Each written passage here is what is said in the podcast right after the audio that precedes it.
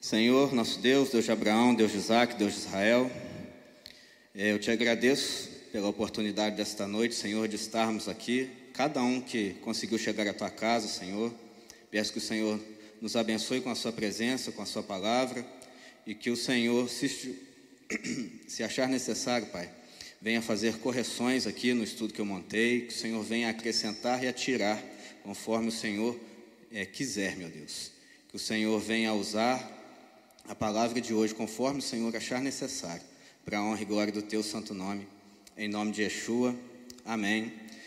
Graças a Deus. Pode se assentar aí. Fica... Aleluia.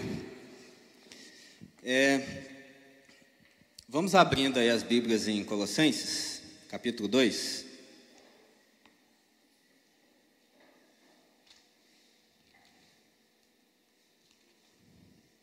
Colossenses 2, o início desse capítulo.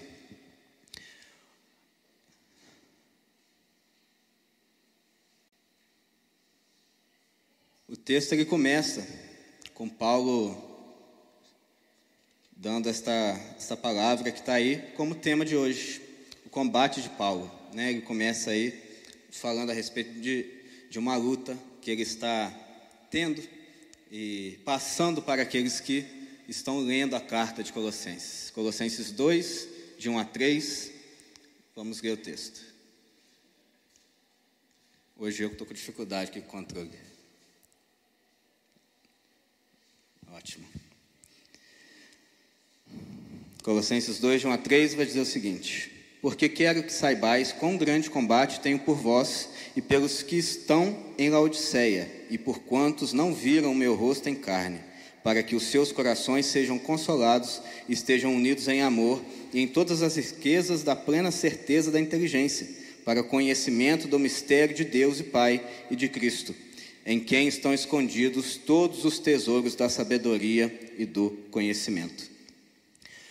Paulo expressa o seu desejo e a imensa preocupação de que todos aqueles que tenham contato com suas palavras, ou seja, a carta a qual nós lemos aqui, venham a entender o anseio em seu coração, no coração de Paulo, de que todo homem aprenda, através de todas as suas correções e exortações, que é necessário nos apresentarmos perfeitos em Cristo Jesus, para o nosso Deus. Né, Paulo ele vem ao longo dessa carta aí, ele vai falar um pouquinho, é, ele vai dar algumas correções, algumas advertências à igreja que está lendo aí, aos Colossos, se eu não me engano, está lá no comecinho ele se refere aos Colossenses. E Paulo ele vem trazer correções, vem trazer alguns conselhos, vem orientar ao povo que se afastasse ali de falsas doutrinas. E no começo da carta ele se apresenta e ele, antes de dar entrada aí no assunto ao qual ele vai tratar, ele engrandece ao nosso Deus. Nós vamos é, ver um pouco a respeito disso mais para frente. Mas Paulo, nesse texto aí do capítulo 2 que nós lemos, ele manifesta um desejo de que todos aqueles que estão é, lendo essa carta entendam que ele estava ali é, lutando para que, como diz o texto, os de Laodiceia, e isso se aplica a nós hoje, pois estamos tendo contato aí com as palavras de Paulo,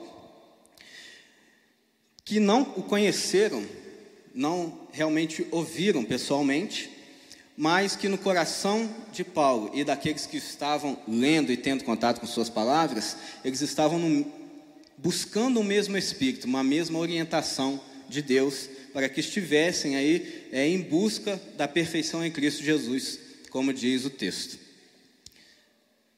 É, nas palavras do apóstolo, ao estarmos unidos em Deus e em Cristo, uns aos outros em amor, estamos em posse de todos os tesouros da sabedoria e do conhecimento. Se a gente for ali em 1 Coríntios 2, dá uma passadinha rápida ali, está pertinho. 1 Coríntios capítulo 2, lá no verso 2 a 6 a 7, 1 Coríntios 2, versos 6 e 7 vai dizer o seguinte: Todavia falamos sabedoria entre os perfeitos não, porém, a sabedoria deste mundo, nem dos príncipes deste mundo que se aniquilam, mas falamos a sabedoria de Deus, oculta em mistério, a qual Deus ordenou antes dos séculos para a nossa glória. Então, ele, Paulo ele vem falar aqui de tesouros, vem falar de inteligência, vem falar de sabedoria, mas é importante a gente estar sempre lembrando que Paulo, no contexto da carta e como a pessoa que ele era, é, realmente um servo de Deus, fiel à palavra, ele vinha instruir o povo, instruir aqueles que tinham contato com suas palavras acerca de tudo que é espiritual, de tudo que é de Deus, daquilo que ele aprendeu né, ao longo de sua vida. É, nós sabemos que foi um homem extremamente estudioso, conhecedor da palavra, conhecedor das doutrinas bíblicas. E quando ele fala aqui de tesouros da sabedoria e do conhecimento, ele se refere à palavra de Deus, às sagradas escrituras, as quais ele tinha contato, as quais ele estudou, ele aprendeu ao longo de sua vida. Ele não fala de tesouros mundanos, ele fala de coisas preciosas que nós encontramos quando estudamos esse livro que é deixado a nós até hoje. E é por isso que ele vem né, construindo aqui esse diálogo, demonstrando é, a luta que ele tem para que todos entendessem quão importantes eram as suas palavras de exortação, não para que é, as pessoas simplesmente aprendessem o que ele tinha para ensinar, mas que na verdade o que ele queria passar, o que ele queria orientar, queria corrigir, estava em perfeita conformidade com a palavra de Deus, com as sagradas escrituras, as quais ele menciona aqui quando ele diz tesouros da sabedoria e do conhecimento. Hoje, pessoas procuram e tendem a aceitar conselhos apenas daqueles que estão ou estiveram em situação semelhante, que têm ou tiveram problemas parecidos e por isso julgam que tal experiência os tornam capazes de ajudar e, em alguns casos, até mesmo a julgar. Então, como poderia Paulo e demais apóstolos, né, que se comunicavam muitas vezes através de cartas e apenas cartas, ensinando, doutrinando e corrigindo pessoas que muitas vezes nunca haviam visto ou conhecido? A gente sabe que, principalmente, né, na igreja também tem isso, mas principalmente no mundo, as pessoas tendem a se aconselhar com aquele que teve uma situação parecida, uma dificuldade semelhante, e que ela acha que talvez aquela experiência vá permitir com que essa pessoa procurada venha ensinar alguma coisa, venha orientar e ela tenha ali a solução do que ela procura, né? Mas aí observando toda esta carta dos Colossenses e é, a frase que Paulo usa aqui nesse primeiro verso do, do segundo capítulo, é, eu vejo ali o esforço de Paulo de passar para aqueles que estavam lendo o desejo que ele tinha de que as pessoas aceitassem a correção dele, não porque é, ele era experiente, mas porque ele tinha conhecimento nas Sagradas Escrituras. E isso é perfeitamente aplicável hoje, né? Nós, aqui como congregação, por exemplo, é, quando buscamos ajuda, quando buscamos orientação e procuramos nossos líderes, é, nem sempre eles vão ter tido um problema exatamente igual ao nosso, mas são pessoas levantadas e que buscam se instruir é, nessa fonte de tesouro e conhecimento que é a palavra de Deus. E, portanto, é, a falta de experiência, talvez, física, ela não vai impedir que aquele que estudou e que aprendeu de Deus diretamente, da fonte de conhecimento que é a palavra de Deus, de nos orientar, de nos corrigir, de nos direcionar, que é como Paulo faz aqui na carta aos Colossenses. É, lá em 2 Timóteo né, 3,16, é um texto que a gente lê bastante, a gente vai ler de novo aí, não precisa nem abrir, já está na tela, onde Paulo diz a Timóteo, né, toda, toda a escritura é divinamente inspirada e proveitosa para ensinar, para repreender, para corrigir, para instruir em justiça.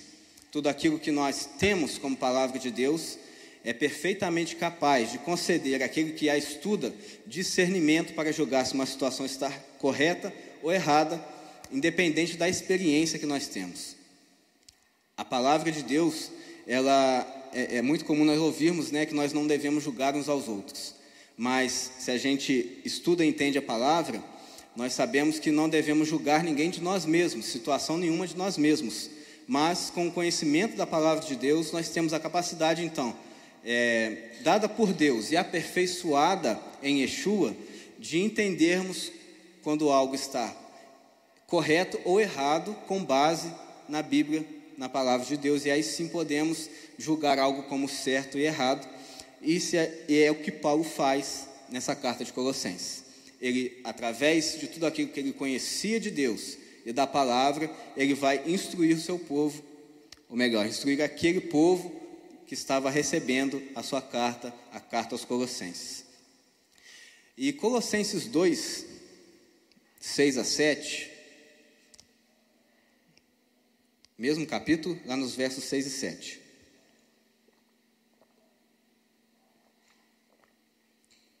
Paulo diz o seguinte: Como, pois, recebestes o Senhor Jesus Cristo, assim também andai nele, enraizados e edificados nele, e confirmados na fé, assim como fostes ensinados, nela abundando em ação de graças. Andar em Yeshua, andar em Jesus, envolve muito mais do que gostamos de admitir. Aquele que anda verdadeiramente nele, esforça-se para viver toda a palavra de Deus na dependência do seu filho. Então, às vezes a gente, né, a gente tem alguns, alguns conhecimentos pré-estabelecidos, às vezes do que é ser cristão, do que é ser realmente um, um crente fiel à palavra de Deus, mas às vezes esses conceitos que temos, é, que vêm aí, talvez de, de outras, outras convivências que, que já são é, de pessoas convertidas na palavra de Deus, talvez de outros líderes de outros ministérios, não necessariamente serão corretos. Eles, tudo o que nós sabemos e entendemos como verdade precisa ser confrontado na palavra de Deus, para que assim a gente possa realmente é, analisar e entender se o que aprendemos, estamos ouvindo, é, vai condizer ou não com aquilo que Deus tem a dizer a nós, e não apenas nós, como homens, uns aos outros. E Colossenses 1, verso 17, está escrito o seguinte: E ele, ou seja, Yeshua, é antes de todas as coisas, e todas as coisas subsistem por ele. Então tudo, tudo está na dependência do Senhor. Tudo está na dependência de Jesus, tudo está na dependência de Yeshua. Todas as nossas escolhas, as nossas atitudes, elas precisam estar realmente é, embasadas e firmadas num desejo de viver corretamente conforme a palavra de Deus. Conforme tudo aquilo que aprendemos, é, sim, na nossa congregação, e que está de acordo com a palavra de Deus. Então, independente de onde é, a gente possa estar daqui a 5, 10, 20 anos, a gente precisa sempre procurar, é, independente do que está sendo dito para nós, independente do que está sendo ensinado, procurar comprovar aquilo na palavra, pois é ela que é o nosso, é o nosso crivo da verdade, que vai nos dizer se aquilo é realmente procede do Senhor ou não. É, quando eu admito que sou feitura dele, né, de Jesus, e sem ele eu não posso vencer problemas que eu mesmo crio, às vezes eu mesmo construo, estou mais próximo de aceitá-lo como meu Senhor e assim de usar o braço estendido de Deus e não o meu para desobstruir caminhos que eu mesmo, que nós mesmos acabamos fechando com as nossas atitudes, com as nossas escolhas. Quando a gente entende que esse texto aí de Colossenses 1:17, ele é mais verdadeiro do que do que mais verdadeiro do que nós podemos imaginar, pois tudo tudo e todas as coisas subsistem apenas pelo poder e pela presença de Deus, pelo poder e pela presença do Senhor Yeshua HaMashiach. E quando entendemos isso e passamos a, a tentar viver essa dependência, então, às vezes, aquelas, aqueles problemas né, que cada um cria com as suas próprias escolhas, eles passam a ser é, menos significantes, não porque nós nos tornamos melhores, mas porque nós passamos a ter Deus estendendo o braço dele, como ele estendeu ali ao povo de Israel, para nos ajudar a sairmos das nossas situações, dos nossos problemas. Achei que tinha outro texto aqui. Então é, é importante que nós é, vivamos na dependência de Deus. É importante que você é, se esforce, que você procure na palavra, procure um relacionamento verdadeiro com o Senhor. E não faltam conteúdos aqui nessa igreja. Nós temos devocionais, temos é, ali o Ministério de Mulheres, tem culto três vezes na semana, tem conteúdo na internet. Então, não falta direcionamento para nós, não falta direcionamento para aqueles que procuram e realmente se interessam por isso, por viver e aprender o que é depender único e exclusivamente de Deus. Então precisamos buscar a dependência do Senhor para que Ele possa nos ajudar da forma que Ele quer e não da forma que nós esperamos. Porque os caminhos do Senhor, a, a vontade de Deus, ela sempre será melhor para nós do que a nossa o nosso próprio anseio, o nosso próprio desejo. O que acontece muitas vezes é porque é, nós estamos ali muito preocupados né, em, em descobrir como podemos vencer a situação e muito pouco menos interessados em como Deus poderia nos tirar daquela situação. E quando buscamos a segunda opção, quando buscamos a dependência do Senhor, então Ele tem a, é, mais liberdade, vamos dizer assim, para poder tratar em nós o que Ele precisa. E assim nós podemos é, alcançar a perfeição que Deus espera de nós. Nós vamos passar alguns textos agora, exatamente para a gente ver um pouquinho dessa dependência.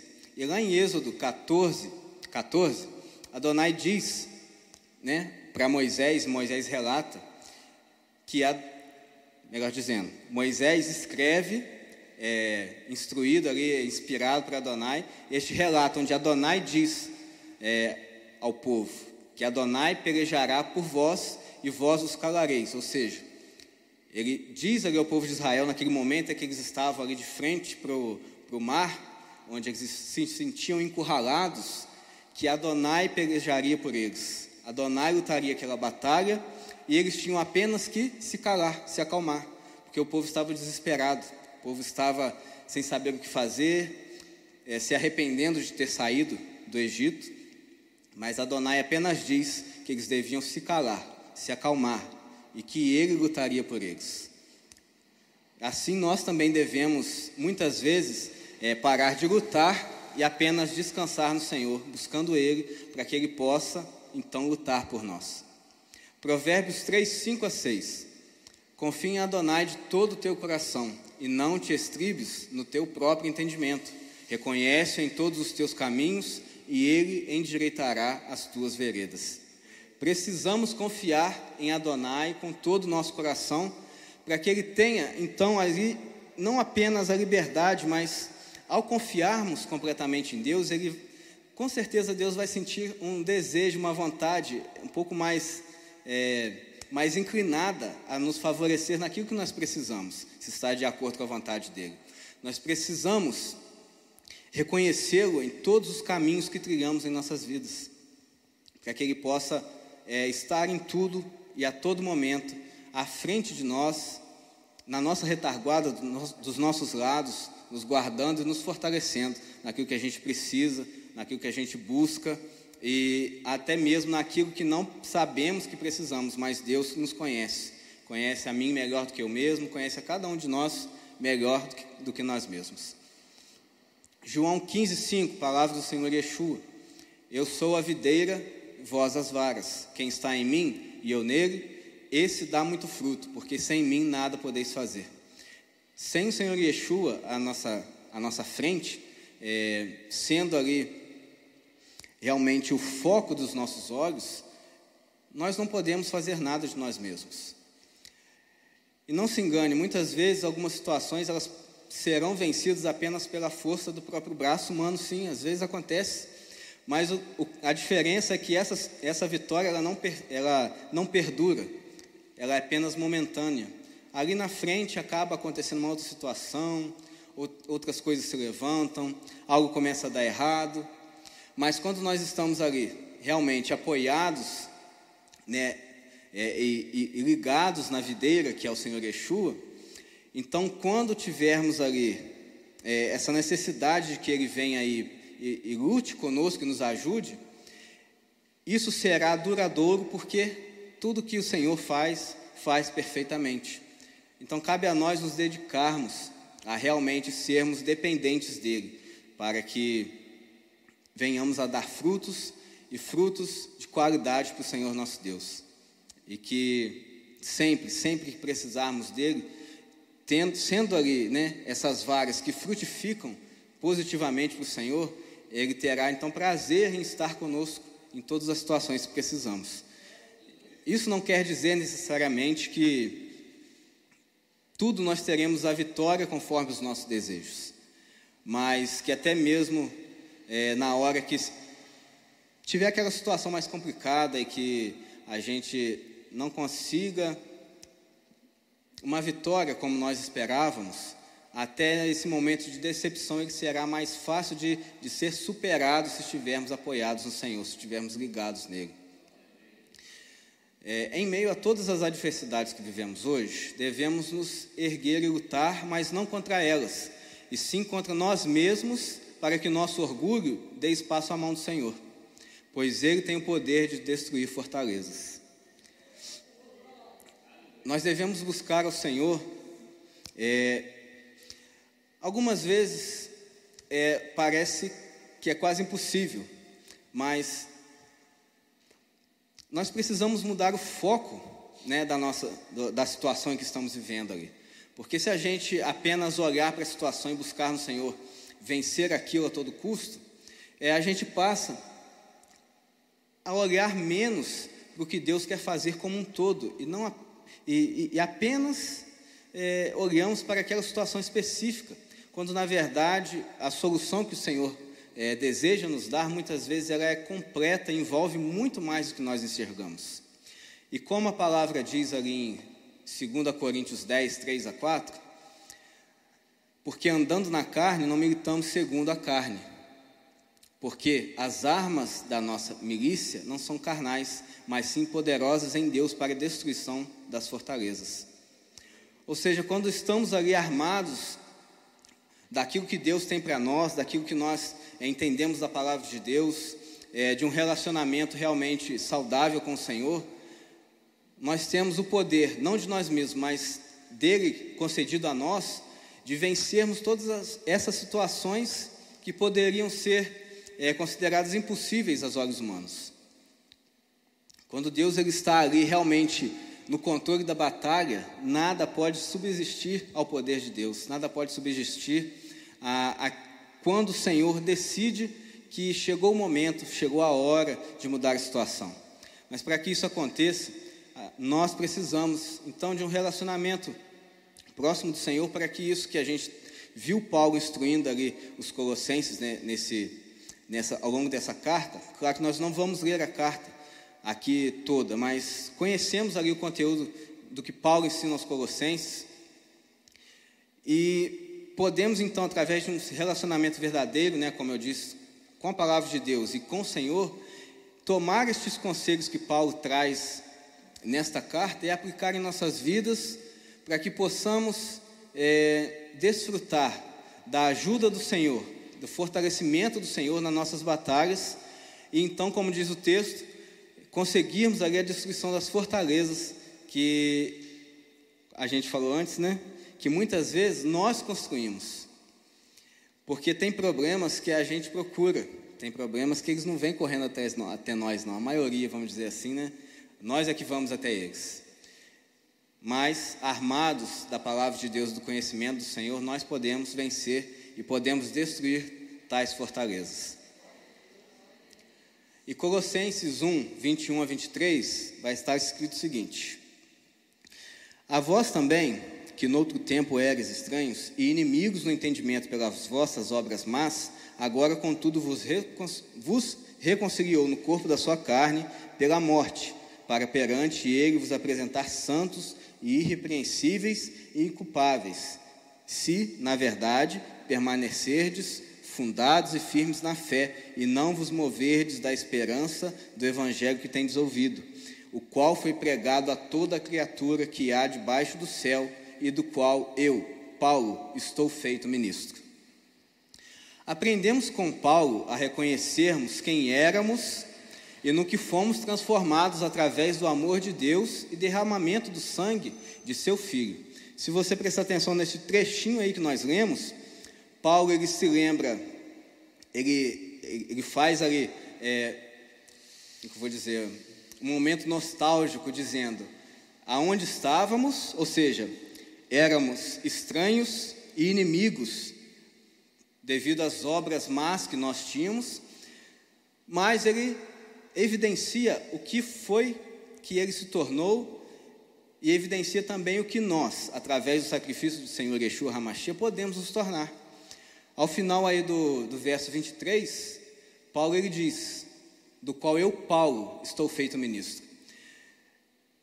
E eu achei muito interessante esse pedacinho, porque algumas vezes, quando um preletor ele, ele fala às vezes de si mesmo, para dar algum exemplo, para dar um exemplo positivo de conduta bíblica e de instrução, é, talvez nem sempre, mas algumas vezes eu vejo que há uma, uma, um certo, uma certa relutância de falar de si mesmo, com medo de que as pessoas venham a entender e venham a achar que a pessoa está querendo se engrandecer, né? querendo é, parecer melhor do que nós. Mas nós vemos Paulo falando de si mesmo na palavra, e eu posso dizer aqui com orgulho, mas não aquele orgulho ruim, mas realmente um orgulho de que ele sabe que agora ele está sendo servo e obediente ao Senhor, está fazendo a vontade de Deus a todo momento. Ele vem falar de si mesmo, não como Paulo apenas, mas como é, a palavra que está dentro dele, e ele consegue trazer isso àqueles que estão realmente é, desejosos e atentos ao que ele tem para falar.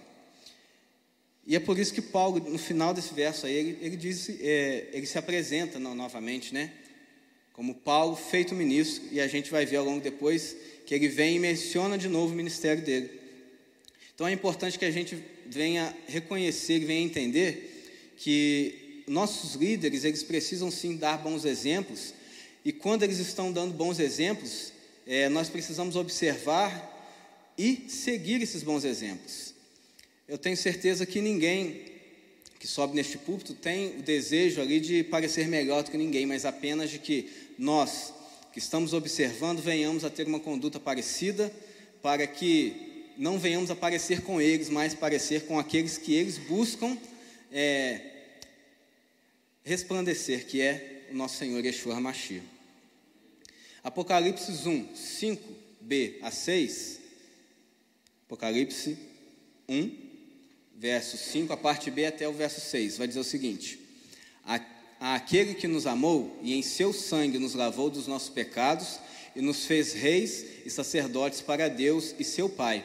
E eles, a ele seja glória e poder para todos sempre. Então, como Paulo sabe aqui do ministério dele, e ele entende o ministério que ele tem, ele fala a respeito desse ministério, nós precisamos entender o nosso ministério. A palavra diz que nós fomos feitos sacerdotes, então nós temos aí a obrigação e o privilégio, cada um de nós, você que me ouve, seja aqui na igreja, seja quem nos acompanha em casa, temos a obrigação e o privilégio de buscarmos ao Senhor para sermos exemplos também e para entendermos que o ministério ao qual Paulo se refere ali, é, falando dele mesmo, pode ser também o nosso ministério, se buscarmos viver essas correções que ele traz na palavra e que todos os demais apóstolos, todos os, os demais livros, vêm trazer a nós, vêm nos ensinar, vêm nos orientar, pois devemos reconhecer e entender que quando é, Senhor Yeshua nos faz reis e sacerdotes, não é apenas para que a gente tenha status, mas para que a gente tenha, acima de tudo, responsabilidade. Como a gente vê lá no, na Torá, né? Nós vemos ali no, nos profetas, é necessário que aquele que se levanta rei perante o, o povo de Israel, era necessário que ele tivesse a própria Torá, que ele estudasse a Torá, que ele entendesse, para que ele pudesse ser ali, é, no mínimo, conhecedor da palavra. Então, é, aquilo, é exatamente isso que Deus espera de nós, que venhamos a ser conhecedores, entendedores da palavra, para que tenhamos um ministério que venha a inspirar pessoas a conhecer a Deus, conhecer a palavra de Deus. Como Paulo inspira aqui ao povo a, a realmente buscar se apoiar no Evangelho, nas Sagradas Escrituras, às quais eles tinham ali acesso naquela época, né, que é a Torá, que é o Primeiro Testamento. E se a gente for continuar o texto, ah, é, acho que faltou uma tela aí. Lá em Colossenses 24 a 26, vai dizer o seguinte: Paulo continuando o texto: Regozijo-me agora no que padeço por vós, e na minha carne cumpro o resto das aflições de Cristo, pelo seu corpo, que é a igreja, da qual eu estou feito ministro, segundo a dispensação de Deus, que me foi concedida para convosco, para cumprir a palavra de Deus. O mistério que esteve oculto desde todos os séculos e em todas as gerações, e que agora foi manifesto aos seus santos. Ou seja, Paulo está dizendo aqui que através de Yeshua, nós temos ali revelações que o povo antes não tinha. Revelações é, em Yeshua de como podemos entender da forma correta a palavra, como podemos entender da forma correta os ensinamentos de Deus ao nos apoiarmos em Yeshua, ao nos apoiarmos em Jesus. Temos então um ministério importantíssimo de aprendermos a Torá através da fé de Jesus e assim temos revelações que, se a gente for olhar ali a vida dos patriarcas na fé, né, que são exemplos para nós, eles não tinham essas revelações, mas eles estão descritos aqui na Bíblia. E nós hoje temos revelações maiores do que eles, pois fomos salvos através do sacrifício do Senhor Yeshua, o que eles não tinham naquela época em que estavam vivos. Portanto, nós temos ali muito mais do que uma obrigação, né, de vivermos o que eles viveram, nós temos esse privilégio de, no Senhor, é, a facilidade de aprendermos os ensinamentos de Deus de uma perspectiva perfeita, que é a perspectiva do Senhor Yeshua HaMashiach, que está descrita aqui para nós em todo o Primeiro Testamento, todo o Segundo Testamento, apoiado, é claro, no, no Primeiro Testamento, pois o Senhor Yeshua diz que ele nada ensina de si mesmo, mas tudo que ele fala, tudo que ele, o que ele apresenta e tudo que ele vive provém do Pai, provém de Deus. É, seu sangue tem o poder da reconciliação de tudo, pois por ele e para ele todas as coisas foram criadas. E isso nos inclui. Ah, não, tá, tá tudo bagunçado. Vou ler de novo, porque eu me embolei aqui. Seu sangue tem o poder da reconciliação de tudo, pois por ele, para ele, todas as coisas, e isso nos inclui, foram criadas.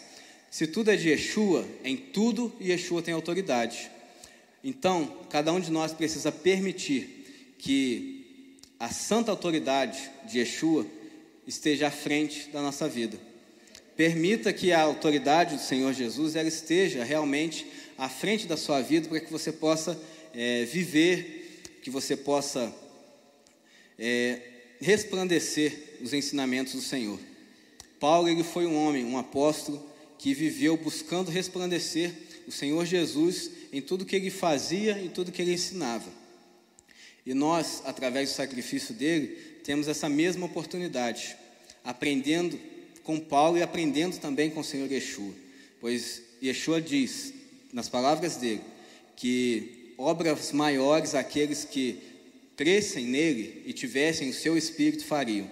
Então, nós somos essas pessoas que creem no Senhor Jesus e pessoas que conhecem a palavra de Deus e têm fé no seu sacrifício. Então podemos ter obras como as de Paulo, se nós nos dedicarmos a termos uma vida realmente entregue ao Senhor e dedicada à palavra dele. Amém? Essa é a palavra que eu queria trazer nessa noite. Eu agradeço a minha oportunidade em nome de Yeshua.